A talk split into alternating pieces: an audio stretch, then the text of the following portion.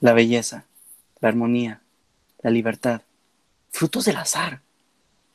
¿Cuánto más racional y convincente es la doctrina cristiana?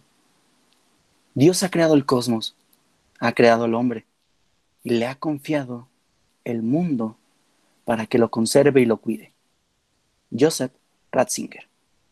Aquí Emilio y sean bienvenidos a Apologética para Gentiles.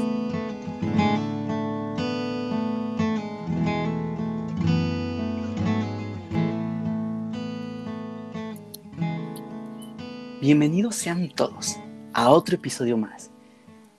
En el pasado hablamos de la creación del mundo. Hoy tocaremos el tema de la creación del hombre. Y para ello tenemos a dos super expertos del tema. Primero, mm, Rafa, ¿cómo estás? Emilio, qué gusto estar contigo nuevamente en Apologética para Gentiles. Estoy muy bien. Y también un gran gusto estar con nuestra audiencia. Ya los extrañaba. realmente esta segunda temporada me hizo valorar muchísimo más a la audiencia del podcast.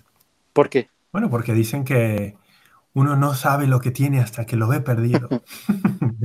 pero si solo habíamos concluido una temporada.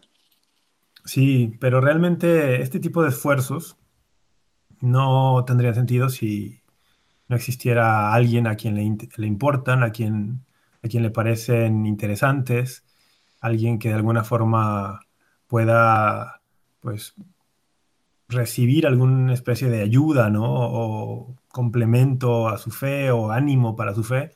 Entonces, bueno, que sepa nuestra audiencia que los apreciamos mucho. Qué noble, Rafa. Muchas gracias. Me salió la de cocodrilo. Padre, ¿cómo estamos el día de hoy? Muy bien, Emilio, muchas gracias. Como siempre, un placer estar aquí eh, participando en este esfuerzo maravilloso de llevar doctrina, llevar ciencia, explicar la fe, conocer para amar. Excelente. Oh, bien, conocer para amar, padre. Es nuestro eslogan. Madi, ¿cómo estás hoy? Ah, claro, Madi no pudo venir el día de hoy. Sí, tenía que decirlo, lo siento. De pronto dije, ¿me estás hablando con Madi aunque Madi no esté? No, no, no, no, no. Es que quiero que... Te extrañamos a Madi, Madi, te extrañamos. Sí, y lo sentimos como una traición que nos dejes aquí plantados, Madi. Bueno, en el episodio pasado lo cerramos mencionando que el hombre no había sido hecho para la creación, sino que Dios creó todo para el hombre y que éste fue creado para servir y amar a Dios, que fue hecho para la alianza. Rafa, a ti que te encanta este tema, ¿qué significa esto? Bueno, en palabras sencillas, que el hombre fue hecho para una relación con Dios, que Dios hizo al hombre por amor y para el amor, el amor es la máxima relación que existe, y que el hombre ha sido hecho para esto justamente, para entrar, aceptar libremente una, una relación con Dios que lo lleve más allá de su simple condición creatural y lo eleve a una condición de hijo del mismísimo Dios. Dios creó al hombre a su imagen. perdón, Emilio, Emilio, Emilio, Emilio, perdón, yo quería apuntar algo, porque digo, sí, efectivamente, nada más como un comentario. Eh, digo, porque a, a veces dando clase de esto ha salido. O sea, ¿cuál es la, repercusión que tiene esto? O sea, que el hombre haya sido hecho para estar en comunión con Dios, para la alianza. De entrada, es un dato revelado que nos da mucha luz. Se puede parecer como si, ah, pues sí, el hombre. ¿Qué significa revelado? Para los que no sepan lo que es esta sí, O sea, que Dios lo ha dado a conocer, que no habría manera de saberlo si no es por su, por su revelación, pues, o sea, si no es por la información que Él nos da. ¿Por qué digo esto, Emilio? Porque hay muchas otras, o sea, todas las culturas han intentado conocer de alguna forma, otras religiones. ¿Qué onda con el hombre? O sea, ¿qué onda con la creación? ¿Para qué fue hecha? ¿Qué sentido tiene? E, es algo inherente al hombre, buscar el sentido de la vida. Y pues eh, se ha derivado en muchas cosas, pero realmente el hecho de estar, o sea, de saberse creado para una comunión de amor, eso, o sea, cuando uno, de verdad, o creo que es, a lo mejor intelectualmente nos suena, ah, qué bonito, pero es que no es bonito, o sea, es, es muy profundo. O sea, le da un sentido a la vida que dices, toda persona está aquí por algo, ¿no? O sea, cuando una persona, eh, quiero decir, o sea, le, provoca un sentido de lealtad, un sentido de, pertenencia, un sentido en, el sentido, perdón, un sentido en el sentido, no sé, o sea, eh, no sé, eh, Emilio, ¿alguna vez no has sentido que dices, ¿qué estoy haciendo aquí? O sea, soy un desastre, ¿no? O sea, todo me sale mal, Eh, Déjame esa pregunta otro día, padre. ok, bueno, seguramente lo has sentido, no, no nos cuentes.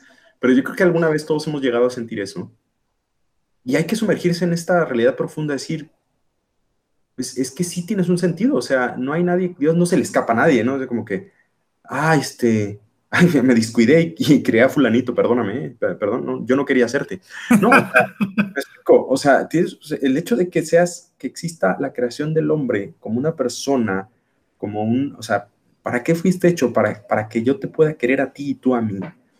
No sé, de verdad, o sea, si uno lo piensa, les digo, como que no suena tan espectacular, pero si uno le da vueltas, de verdad que es algo que revoluciona la vida. Quería hacer ese comentario, nada más. Dios creó al hombre a su imagen, a imagen de Dios lo creó. Hombre y mujer los creó. Génesis 1.27. Aquí estamos hablando un poco del amor que mencionó, padre. ¿Qué implica esta afirmación? Bueno, de entrada, fíjate, ya dijimos, o sea, que el, hombre haya sido creado para tener una relación con Dios, tiene una exigencia, ¿no? Yo no puedo relacionarme con mi perro, Emilio, aunque tengo un, bueno, ahorita tengo una perrita este, simpática, un poco caprichosa, pero desastrosa, pero bien. ¿Tenemos una relación? No, no tenemos una relación, o sea, simplemente yo le doy de comer y ella es feliz y mueve la cola y ya está, ¿no? Pero realmente no hay una relación. ¿Por qué? Porque ella no es eh, persona como yo, ¿sí? O sea, solamente te puedes relacionar en un sentido estricto con eh, seres de tu misma naturaleza. ¿no? Entonces, sí me puedo relacionar con otras personas, ¿sí? Entonces, eh, ¿nos podemos relacionar con Dios? Aristóteles diría que no, ¿no? por la trascendencia de Dios. Y digamos que desde su punto de vista tenía razón. Porque si Dios es trascendente al hombre, una cosa que Aristóteles de alguna manera llegó eh, por razonamiento, no por dato revelado, es claro, o sea, es imposible que el hombre y Dios se comuniquen, o sea, nada que ver el uno con el otro, porque la distancia es gigante. Pero Dios precisamente dijo, no, yo quiero tener una relación con el hombre, por lo tanto, tengo que hacerlo similar a mí. Porque si no fuéramos similares a Dios en algo, no somos dioses, es verdad, somos personas y Dios es Dios. Pero ah, desde ahí, eso, ese sí es un dato revelado, que a Aristóteles le hubiera gustado seguramente conocerlo, y yo creo que ya lo conoce, en el cielo o donde esté. Eh,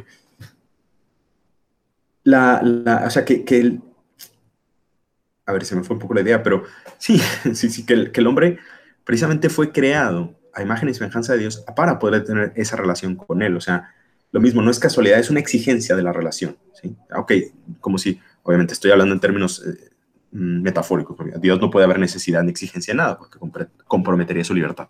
Pero, es decir, si Dios, una vez creado al hombre, y si yo quiero tener una relación con Él, pues eso exige que el hombre sea a imagen y semejanza de Dios, para que de verdad pueda, para que no seamos perros de Dios, pues, ¿no? No sé si me explico. Qué duras palabras, padre. Perros de Dios. No, eh, no la somos, o sea, esa es la cosa. Sí, Dura sí, sería sí. si, si- si lo fuéramos. Sí, de hecho, este pasaje, Emilio, el que tú mencionabas, del Génesis 1.27, también te habla del lugar tan especial que el hombre tiene dentro de esta creación, ¿no? Esta afirmación viene al final del capítulo primero, donde nos ha narrado ese pasaje del Génesis, pues, cómo Dios hace la luz, Dios hace mm, los astros, Dios hace los animales, pero de todas estas cosas, la única, ¿no? que el hombre no es una cosa, pues, pero de todo esto, de lo único que vamos a escuchar que diga que ha sido hecho a imagen y semejanza de este Dios creador es el hombre. Es lo único. Entonces, ya te va hablando de este lugar especialísimo que el hombre tiene y, como bien anotaba el padre Tadeo, pues te va a hablar de esta capacidad que el hombre tiene para responder a esa propuesta de relación de Dios, ¿no? Porque de alguna forma la relación de Dios con la creación está allí siempre. El solo hecho de hablar de creación o de hablar de algo creado desde esta óptica teológica implica que hay una relación en, en presente eh, porque Dios da la existencia y sostiene en la existencia todo lo que existe. Entonces ahí hay una relación ya. Pero claro, es una relación, si tú quieres, unilateral, porque Dios está sosteniendo esa existencia, pero una roca creada o un planeta como Júpiter mm, no tiene capacidad de responder a esa relación y hacerla, digamos, bilateral. Pero el hombre, al ser imagen de Dios, Dios lo crea justo a su imagen para eso, para que el hombre pueda elegir responderle.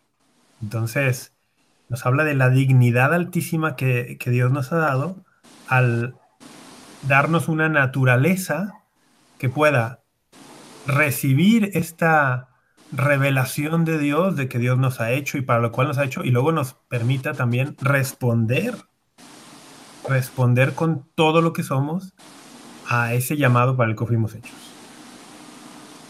También, Emilio, fíjate, yo quería apuntar nada más respecto a todos estos que estamos hablando. Ahorita me vino a la mente el, el ejemplo, ¿no? Digamos por contraste, la diferencia, porque, insisto, estas cosas pueden sonar como muy wow, muy elevadas, tal, pero luego como que, ¿qué tienen que ver en mi vida? Vamos a poner un ejemplo, Jean-Paul Sartre, ¿sí? Ah, este señor, un literato, filósofo, más literato que filósofo, pero bueno, existencialista, era ateo, y un ateo, creo yo, bastante coherente con su ateísmo.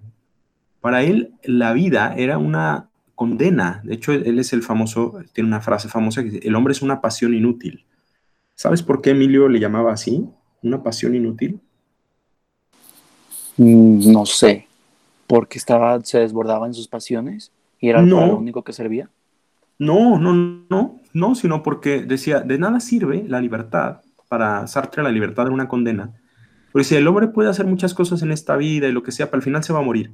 Y como Dios no existe, va a desaparecer. O sea, él lo tenía muy claro, según él. Decía, a ver, me muero y todo lo que hice no va a servir para nada. Entonces decía, qué absurdo, ¿no? Y, digamos, desde su perspectiva, lo, digo como para que se vea la, coherencia de su argumento y lo triste que es así, o sea, no tener un sentido. Es decir, oye, todo lo que haces aquí, en realidad, no va a servir para nada. O sea, yo puedo hacer dinero, tener placer, hacer mil cosas, construir miles, y puedo decir qué bonito legado vas a dejar a la humanidad, pero si al final yo me voy a morir y no hay nada después, pues no me sirve de nada, efectivamente. O sea, es absurda la existencia. Absurda es la existencia sin un sentido este señor realmente, digo, sufría mucho y lo entiendo, porque sin un sentido, pues, este, realmente el hombre está perdido, ¿no? Y, de verdad es que a veces hay personas que no tienen ese sentido, o sea, quizá tú no, Emilio, pero, pero sí eh, quiero, o sea, remarcar la, la tremenda relieve, no, no, ¿cómo se llama? La relevancia que tiene este argumento. También algo que me gustaría apuntar uniendo la pregunta pasada y esta, eh, de que el hombre no es algo, sino es alguien, lo podemos ver también en el amor, como se comentó en el punto pasado, de que se puede dar a otro, se puede entregar. Punto importante aquí, creería yo. Y pues también tiene mucho que ver con la alianza, que es el tema siguiente, o sea, del siguiente capítulo. En Génesis 2.7 vemos cómo el hombre se le da forma con polvo y se le sopla aliento divino para darle vida. ¿Qué significa esto? Wow, bueno, significa muchas cosas. A ver. Eh, lo primero, yo aquí recuerdo una lectura del entonces cardenal Ratzinger, que dice que, comentando este pasaje, que cuando el Génesis habla que el hombre ha sido creado del polvo, eso tiene una doble implicación para el hombre. Dice, por un lado, es una humillación. Y por otro lado, es también un consuelo al mismo tiempo. Y, de ahí el cardenal Ratzinger luego explica ¿no? a qué se refiere con cada una de estas cosas. Entonces dice, en primer lugar es una humillación porque le está diciendo al hombre, tú no eres Dios, básicamente. No eres Dios, eres una criatura de Dios. El, tú no eres Dios, tú no te hiciste a ti mismo, tú no hiciste el universo, tú no pones, tú no pones las reglas, por así decirlo, ¿no? Pero por otro lado dice, esto es un consuelo también, porque en el texto del Génesis, al final del capítulo primero, en Génesis 1.31, Dios ve todo lo que ha hecho y ve que todo es muy bueno. Por lo tanto, el polvo con el que el hombre ha sido hecho es polvo bueno. Por lo tanto, el hombre no ha sido hecho o no tiene en él, como algunas otras cosmovisiones afirmaban, eh, sangre de demonios, para recordar lo que escribía el cardenal Ratzinger, ¿no? El hombre no tiene que recurrir a estas ideas para explicarse a sí mismo, eh, sobre todo para explicar el misterio del mal del mismo hombre, no tiene que recurrir a una idea un tanto dualista que diga que de origen o, de, principios eternos existen uno bueno y uno malo y que por lo tanto la, dinámica de interacción entre ambos ha originado el universo y al hombre y que por lo tanto el hombre en su origen tendría algo de malo también. Dice, no, no, el hombre ha sido hecho de polvo bueno por un Dios bueno. Mm, el hombre no tiene sangre de demonios, no es, no es un demonio encarnado, y por eso esto es un consuelo también. Saberse creado bueno por un Dios bueno es un consuelo. Entonces yo apuntaría en primer lugar eso, ¿no? Y luego ya está la otra parte de lo del polvo y aliento divino, pero eso se lo dejo al Padre. Sí, el aliento divino es ese... Digo, hay, que explicar un poquito, Rafa, y tú también sabes un poco de esto, eh, que esta, esta afirmación que dice el Génesis no es original, es decir, hay otros relatos de pueblos cercanos que hablan de la creación del hombre parecida, ¿sí? O sea, como, como el hombre formado de barro y tal. Sin embargo, aquí hay, un elemento que en este caso, como es revelado por Dios, tiene una trascendencia increíble, y el Papa Francisco lo, lo recordaba en varias homilías, el aliento divino, es decir, el Espíritu de Dios, ¿sí? Porque en el mundo nos damos cuenta de que el hombre es distinto al resto de los seres en este mundo, Em, de hecho, Gaudium et Spes, si no recuerdo mal, habla de que el hombre es una síntesis del universo. ¿Por qué le dice así? Una síntesis. Porque, eh, digamos, tenemos un, el mundo es un mundo material, ¿sí? El mundo de las criaturas, de las plantas, las piedras, los animales. Pero los hombres somos criaturas materiales, pero también tenemos una peculiaridad con respecto a todos los seres. Somos seres espirituales, ¿sí? no somos solo seres espirituales, como también existen los ángeles, que son seres puramente espirituales. E, el, hombre es la síntesis, ¿sí? porque tiene los dos, ¿sí? porque el hombre tiene un espíritu, pero a la vez tiene eh, cuerpo y alma. Entonces, participamos de los dos mundos. Y eso es una síntesis maravillosa, ¿sí? que obviamente a quién se le ocurrió, pues nomás a Dios. Eh, luego hay de síntesis a síntesis, ¿verdad? Hay personas que dicen, este se salió mejor que otros, pero, pero lo, que lo importante es, ese, ese soplo divino representa ese espíritu de Dios, es decir, el espíritu que, que cada persona tiene, que no es necesariamente lo mismo que el alma, ¿eh? pero ahorita no vamos a explicar eso, esa, esa profunda persona que eres, ¿sí? que no se identifica solo con tu cuerpo, porque sabemos que el cuerpo muere y la persona permanece, aunque después resucitará su cuerpo, es una participación de alguna manera del Espíritu de Dios. No es Dios, ¿eh? efectivamente, cada persona es individual, o sea, es, esa parte, es, trascendente Dios a, nosotros. Pero sí nos damos cuenta que nos ha dejado una semilla de su Espíritu. Por eso tenemos esas facultades tan interesantes como la libertad, ¿no?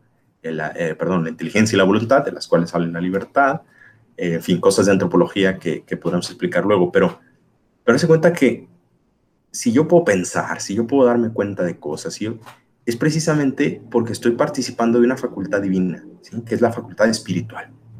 Entonces eso es parte, otra vez es consecuencia de lo mismo, es consecuencia de que Dios haya querido tener relación con nosotros, es consecuencia de la enorme dignidad que tiene la persona al haber sido creada a imagen y semejanza de Dios.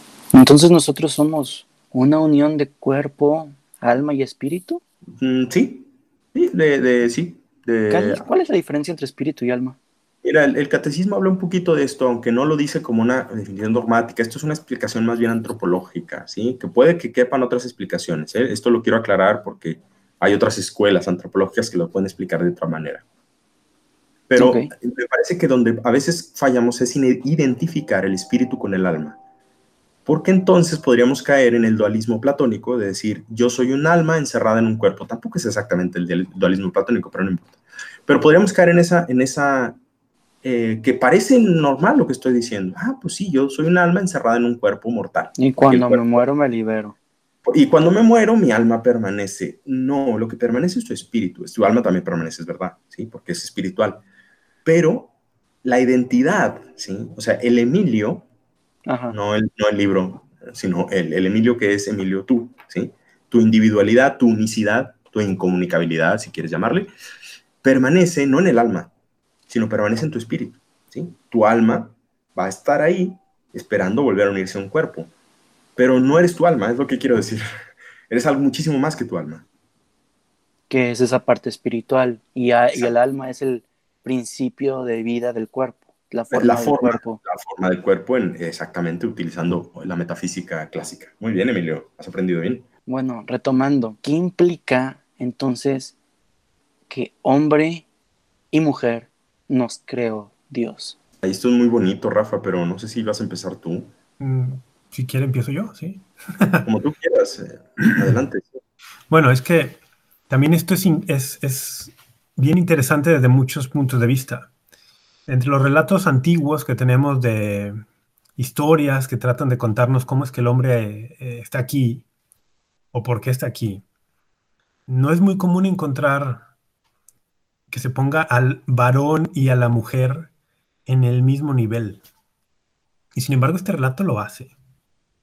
Y, especifica este, este pasaje del Génesis 1 que la imagen de Dios está en el hombre y en la mujer, y, casi nos daría a entender, no sé, padre, si, si estoy equivocándome, corríjame, que es, la imagen no es solo el hombre aislado por su cuenta, ni tampoco la mujer aislada por su cuenta, sino que la imagen está en, como en ambos, en, esta, en, el, en hacer al hombre, al humano, por así decirlo, hombre y mujer. No sé si me enredé más, pues, pero no, pero es correcto, Rafa, es correcto. O sea, la imagen de Dios se revela en la pareja, ¿no? No solamente en la pareja en cuanto a pareja, porque entonces los que no estamos casados. Sí, exacto, no en la pareja sentimental, ¿no? Sino en la comunidad, o sea, y, en, la pareja, así como dices, ontológica, ¿sí? O sea, en esa realidad que vemos que hay hombres y mujeres, o sea, y que no son un castigo, al contrario, es, es precisamente la bondad de Dios que fueron así diseñados originalmente. Esto Juan Pablo II le llamará la comunidad comunidad o, la comunión originaria, ¿no? que es imagen de Dios, que también es comunión. Exactamente, eso, eso, eso me encanta. Eh, que, que, se vea esto, ¿no? Hombre y mujer como la imagen de Dios, porque esto nos vuelve, nos remite nuevamente al misterio de la alianza, ¿no? Para la cual fuimos hechos. En la relación entre el hombre y la mujer, podremos tener una especie de sacramento, es decir, un signo visible de aquella realidad invisible para la cual hemos sido hechos. En la relación hombre-mujer, que es algo visible, podemos descubrir que hemos sido hechos para la relación con el Dios al que no vemos, pero que es más real que cualquier otra cosa. Entonces, eh, esta idea de hombre y mujer es súper profunda, ¿no?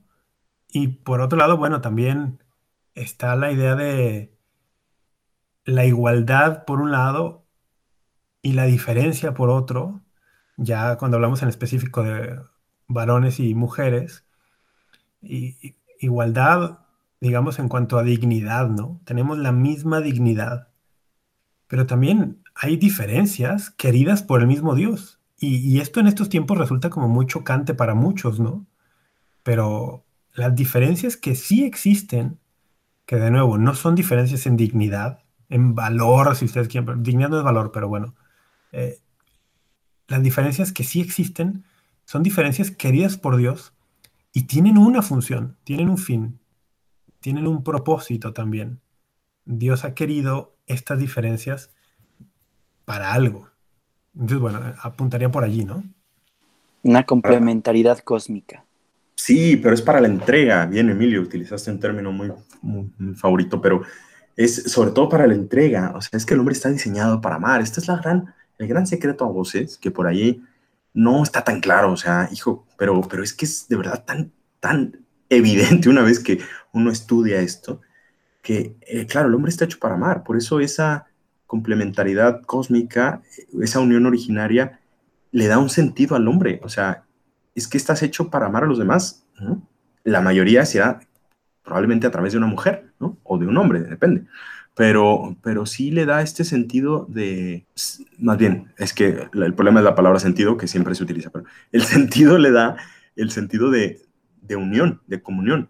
Por eso ya lo que ya después hemos explicado en otros programas, porque el matrimonio es una imagen de la comunión de Dios con el hombre, etc. Emilio, yo creo que luego ahorita no nos da, pero yo creo que después podríamos hacer un capítulo donde pudiéramos dedicarnos solamente a este relato de la creación del hombre y mujer. Hay muchísimo que decir, las implicaciones que tiene son impresionantes, ¿no? Para la dignidad del hombre, para las relaciones humanas, para la sexualidad, la afectividad, para, hijo, caray, o sea, para entenderse uno mismo. ¿eh? Estoy de acuerdo, estoy de acuerdo que da para mucho y que deberíamos hacerlo. Ah, algo, eh, usaron la palabra ontológico para las personas que desconocen el término, ¿les gustaría explicarlo? ¿Quieres decir que tú no sabes lo que significa, pero te da pena preguntar? No, ontológico significa que tiene de, eh, eh, lo tiene por ser. Onto. No sé explicarlo, pero sí lo sé. Bien, Sí, ah, entonces no sabes. Quería que lo explicaran ustedes. Si no sabes explicarlo y lo sabes, es que no lo sabes. Pero Miguel, no te preocupes. Es como el tiempo, dice, si no me preguntas, sé lo que es. Si me preguntas, ya no sé lo que es. sí, como bien dices, sí, Emilio, va- ibas bien. Ontología viene de ons, de ens, ¿no? Del ente, el ser, ¿sí? Entonces, de- desde un punto de vista ontológico quiere decir desde el punto de vista del ser. ¿Por qué digo esto? Porque hay otros puntos de vista, ¿no? Hay puntos de vista biológicos, puntos de vista más materiales, más físicos, pero estamos hablando del punto de vista del ser. ¿Por qué? Porque obviamente hay que hacer algunos matices. O sea, es verdad que el hombre y la mujer son iguales en dignidad, pero claramente son distintos y de eso se trata, ¿no? De que sean distintos, porque si son distintos, si no son distintos, no puede haber complementariedad. Entonces, en un nivel ontológico hay una igualdad eh, clarísima, ¿sí? Bueno, no clarísima, ya se ve que no, ¿verdad? Pero, pero al menos sigue entendiendo estos relatos bien. Pero, sin embargo, al mismo tiempo hay una distinción eh, biológica e incluso también no ontológica, sino más bien psicológica, podríamos decir, que hombres y mujeres somos distintos, aunque a algunos no les guste, aunque digan que el hombre es un constructo social y la mujer también, pues no, o sea, perdón, pero hay un- bastante evidencia que, ha- que hace que la, la forma de ser de un hombre y una mujer son distintos. Mucha evidencia psicológica y psiquiátrica. Y, y, y experiencial, o sea, día a Sí, día. claro. les digo, ah, ah, un, un reto ahora, sí, por ejemplo, hombres, hombres que, escu- que, eh, escucháis este programa, eh, ¿qué había de centro de mesa hoy en su mesa de comida? ¿sí? Pregúntenselo. Estoy seguro No, que, no, bueno. que no se dan cuenta ni siquiera si había centro de mesa o no, ¿sí? Mucho menos que iba ahí, si eran flores o si eran, no, no tengo ni idea. Y pregúntenle a, a- a- y las chicas, no sé, a lo mejor me pueden dar respuestas distintas, ¿no? Eh, en fin, da igual. Es un ejemplo. ¿Qué es un centro de mesa? Así es. Es lo, que tú- es lo que las tías siempre se quieren llevar en las bodas. y las mamás también. Son muy tóxicas con esas peleas. ¿Cierto? En Génesis 1.28 dice que debemos someter la tierra. ¿Esto implica que la podemos explotar como queramos? Y la podemos explotar como queramos, pero, pero no es lo que nos conviene. ¿Por qué? Porque no es nuestra. ¿sí? O sea, en Génesis 1.28 habla que el hombre fue creado para dominar y custodiar la tierra, ¿no? Eh, para trabajarla y custodiarla, depende de la traducción. Eh, Rafa ahorita nos puede apuntar un poco más de eso, pero yo al menos lo que recuerdo en Génesis mis, eh, 2.15. Es Génesis 2.15, tienes razón. 1.28 no lo dice tal cual, dice someter y en- sí, es- tien- perdón, gracias Rafa. El caso es que, eh, ¿a qué nos habla de esto? ¿Sí? Emilio, a mí me gusta utilizar para esto la, la hermenéutica del don. Que es decir que eh, si la, la tierra también es, un, es el lugar de la alianza, o sea, la creación material y, el lugar donde vivimos no es un accidente o una cosa superflua, sino que es el- precisamente el lugar donde la alianza se va a llevar a cabo. Esto me hace recordar, por ejemplo, en algunos eh, amigos míos arquitectos que me hablan de la importancia que tiene el diseño de las casas. Y uno dice, bueno, pues sí, o sea, que esté bonita, ¿no? Dice, no, no, no, no, no, no, no. Es que no te das cuenta de que el diseño de las casas es fundamental porque es donde va a vivir la persona. Y dices, ah, caray, yo nunca le había dado esta interpretación antropológica a la casa, ¿no? O sea, la casa es donde va a vivir la persona, es donde va a pasar su tiempo, su, su, su historia, ¿no? Donde se va a casar, donde va a tener hijos, donde va a vivir los... Y dices, caray, bueno, es que si lo ves así, es muy importante. Pues vamos a ver algo así importante, la creación material, la tierra, el lugar donde vivimos. Ahora, es una casa que Dios nos ha dado como regalo, pero como tú sabes, los regalos conllevan una cierta carga, ¿sí? que los regalos son, se deben cuidar según la naturaleza que tiene ese regalo, de quién te lo ha dado. ¿sí? O sea, si yo te regalo, Emilio, unos lentes, ¿sí? De Tony Stark, por ejemplo, y tú los rompes, Qué buen rayas, ejemplo, padre. los quiebras, este, y ya la siguiente vez que te veo, digo, Emilio, tus lentes, ah, sí, es que, porque, digo, a ver, o sea, claramente Emilio no me aprecia. ¿Por qué? Porque no aprecia mis regalos, si no los cuida. Eh, son tuyos, sí, son tuyos, ¿sí? Pero el hecho de que sean tuyos no significa que puedes hacer con los lentes lo que te dé la gana, ¿sí? O sea, no los vas a usar para, no sé, o sea, para eh, arrojárselos a alguien si estás. No, o sea, son unos lentes que vas a lucir, que vas a... Eh, ¿Me explico? O sea, mm, si lo vemos así, claro, o sea, Dios nos ha dado el mundo como don, es nuestro, pero a la vez con un sentido de administración, es decir, que, tenemos una, precisamente al entenderlo como un regalo para que sea el lugar donde se dé para la creación, como la casa, sí, Dios nos ha dado la casa. Si Dios nos ha dado la casa, existe un deber de custodiarla, de cuidarla, de mejorarla, porque ya también de esto podemos hablar, ¿no? Que la, bueno, es un punto que va a salir después, pero la casa no es perfecta, la casa no está terminada, hay que terminarla. Entonces, todo eso es responsabilidad del hombre, pero responsabilidad entendida como el regalo de alguien que sé que me ama y a quien yo amo. Si lo entendemos desde esa perspectiva de la alianza, de, que Dios ha hecho para amar, o sea, que nos ha hecho para amar, lo que tenemos ese fin, claro, se entiende que el mundo tenemos que ser responsable con él.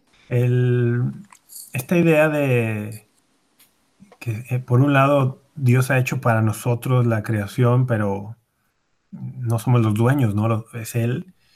Aparece también en el Catecismo de la Iglesia, en el párrafo 373, dice que, haciendo referencia al Génesis 1.28 que ya mencionaba el Padre Tadeo, dice, estamos llamados a someter la tierra, pero como administradores de Dios. Dice, esta soberanía no debe ser un dominio arbitrario y destructor. Y yo creo que ahí está esta clave, ¿no? O sea, si tenemos una soberanía sobre la creación, pero esto no implica un dominio arbitrario y destructor.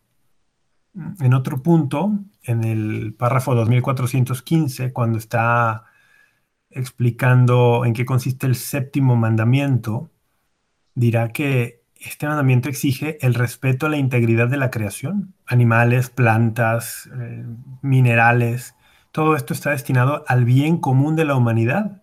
Y dice el catecismo, de la humanidad pasada, presente y futura.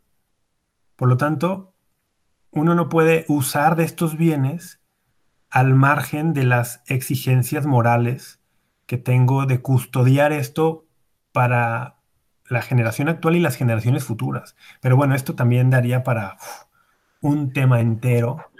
Solidaridad intergeneracional, Rafa. Me gustó mucho mm. ese concepto que utiliza, eh, me parece que el Papa. Sí, sí, es que esto daría para muchísimo, ¿no? Porque tenemos en el, en el Magisterio de la Iglesia muchas alocuciones a este tema en el magisterio reciente del Papa Francisco, pues no sé, tenemos incluso una encíclica exclusiva para el tema, entonces, bueno, daría para mucho. La creación tiene su bondad y su perfección propias, pero no salió plenamente acabada de las manos del Creador, fue creada en estado de vía, hacia una perfección última todavía por alcanzar, a la que Dios la destinó. ¿Les gustaría agregar algo como conclusión de este tema? Yo sí, precisamente con el punto que acabas de dar, me parece que también el, entender bien la creación para los, para los cristianos nos compromete profundamente, Emilio, porque eso de que la creación está en estado de vía, lo digo porque ha habido quien, Malebranche y otros tipos, que han interpretado que la creación, o sea, que Dios debe haber creado necesariamente el mejor de los mundos posibles y ya acabado y tal. No, no es verdad. O sea, ahorita nos vamos a meter en esa discusión. Pero si entendemos esto que nos dice el catecismo, que la creación ha sido precisamente por lo que ya dijimos anteriormente, para dominarla, para custodiarla, quiere decir también para administrarla en sentido positivo, es decir, para hacerla crecer. Y lo hemos hecho, o sea, vamos a ver, eh, podemos pensar que hay cosas en las que nos ha salido bien, pero en general, el mundo está mejor que hace siglos, ¿sí? podemos dar una aprobación positiva, ¿no? Decir, bueno, a ver, pues es que hace siglos eh, las condiciones en las que vivían las personas no eran tan buenas como ahorita. O sea, realmente ha habido un cierto progreso, hay que aceptarlo, ¿no? No todo es bueno, ha habido retrocesos, ha habido cosas que no han salido bien, quizá hemos abusado del medio ambiente, sí, totalmente de acuerdo. Pero en general ha habido una explotación positiva y, es, y eso se trata, que sigamos ¿sí? Mejorando este mundo al mejor de los posibles. Eso nos da una, una enorme responsabilidad, principalmente, a mí me gusta mucho por eso el tema de los laicos. ¿sí? porque los laicos tienen esa responsabilidad de mejorar el mundo a través del trabajo profesional, a través de las finanzas, a través de la ingeniería, a través del derecho, a través de eh, la, este, no sé, las, eh, todas las eh, profesiones de servicio, a través de todas las profesiones nobles y buenas, honestas, ¿sí? hay algunas que no, evidentemente, pero en general todas, hasta los futbolistas, digo, las bailarinas, todo el mundo está destinado a mejorar el mundo y lo hacen. El arte, no sé, Emilio, muchísimas, ¿no? Como los paramédicos que están por su casa, padre. Sí. Y por otro lado, esta idea de que está, digamos, en estado de vía la creación y el hombre como tal también, eh, como parte de la creación, hacia, dice, está en estado de vía hacia una perfección última todavía por alcanzar, pues abriría la, la pregunta, y esto ya es para otro episodio, oye, ¿y, cuál es esa perfección última todavía por alcanzar para la creación y para el hombre, no? Y esto nos remite al episodio anterior, donde veíamos que la creación ha sido hecha eh, con miras a una nueva creación. A, la resurrección, el, capítulo escatológico, Rafa, genial. Como, diría, como dirían los profetas, como Isaías, eh, unos, una tierra nueva y unos cielos nuevos, unos cielos nuevos y tierra nueva exacto, está esta otra dimensión, que la creación es un, está en estado de vía. Hay algo más, hay una perfección última. Y el hombre eh, juega un rol importantísimo en, en, el perfeccionamiento de la creación. por ahí en Romanos 8, 22, habla de que toda la creación está como a la espera. Dice, la creación entera está ahí expectante para que se manifiesten los hijos de Dios, ¿no? De alguna manera, Dios ha unido, ligado el destino de la creación al destino del hombre. Lo que el hombre haga afecta y arrastra consigo a la creación para bien y para mal. Y entonces, esta cuestión escatológica, eh, esta, esta transformación final, no sé ni siquiera cómo describirlo, del hombre y de la creación entera, bueno, está allí, está allí también esperando. A uno le surge más la transformación, ¿no, Rafa? ¿No crees?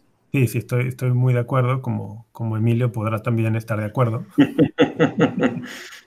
o algunos, algunas otras realidades, algunos equipos de fútbol, algunas, en fin, da igual. No, bueno, ya entendí a dónde iban. Ok. Para los que no sepan qué es escatológico. Escatón viene de la palabra de las cosas últimas, ¿sí? O sea, el fin del mundo, pues. Las ah. últimas realidades. al fin del mundo, pues. Cualquier duda o aclaración nos la pueden hacer llegar a nuestras redes sociales, con todo gusto intentaremos contestársela en cuanto nos sea posible. Que estas son en Twitter, amen.católico. Bueno, Rafa, tú eres el que está manejando la cuenta últimamente. Si es arroba católico o arroba. Realmente no sé qué arroba es, pero si buscan amén católico aparecerá nuestra cuenta. Bien, igualmente en Instagram Ahí sí estoy seguro que es arroba amen.católico, pero si buscan Amen Católico vamos a salir ahí. En Facebook ni se diga, la página es Amen Católico. Y tenemos también un canal de YouTube con el nombre Amen Católico, donde pueden ver conferencias de un congreso que organizamos y también pueden ver pues muchos otros videos formativos que producimos. Si encuentro en mí deseos que nada en este mundo puede satisfacer, la única explicación lógica es que fui hecho para otro mundo. Sí es Luis. Esto fue Apologética para Gentiles. Un saludo a todos y hasta la próxima.